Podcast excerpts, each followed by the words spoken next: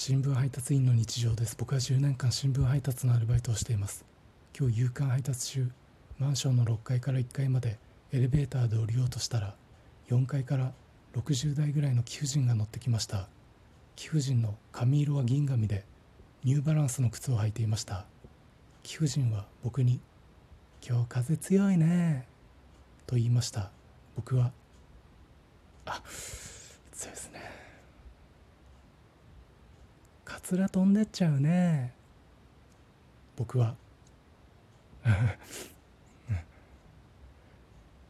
最初は貴婦人がジョークを言ったと思ったんですけど貴婦人の髪をよく見ると確かにカツラカツラした髪色でした。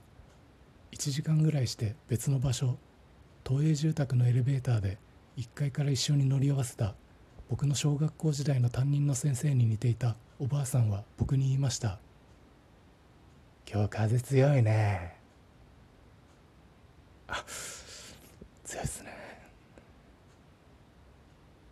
エレベーター内や美容室で天気の話をするのは恐竜の時代から決まってたと思うんです。そして僕のこの返しのひどさも恐竜の時代から決まってたと思うんです。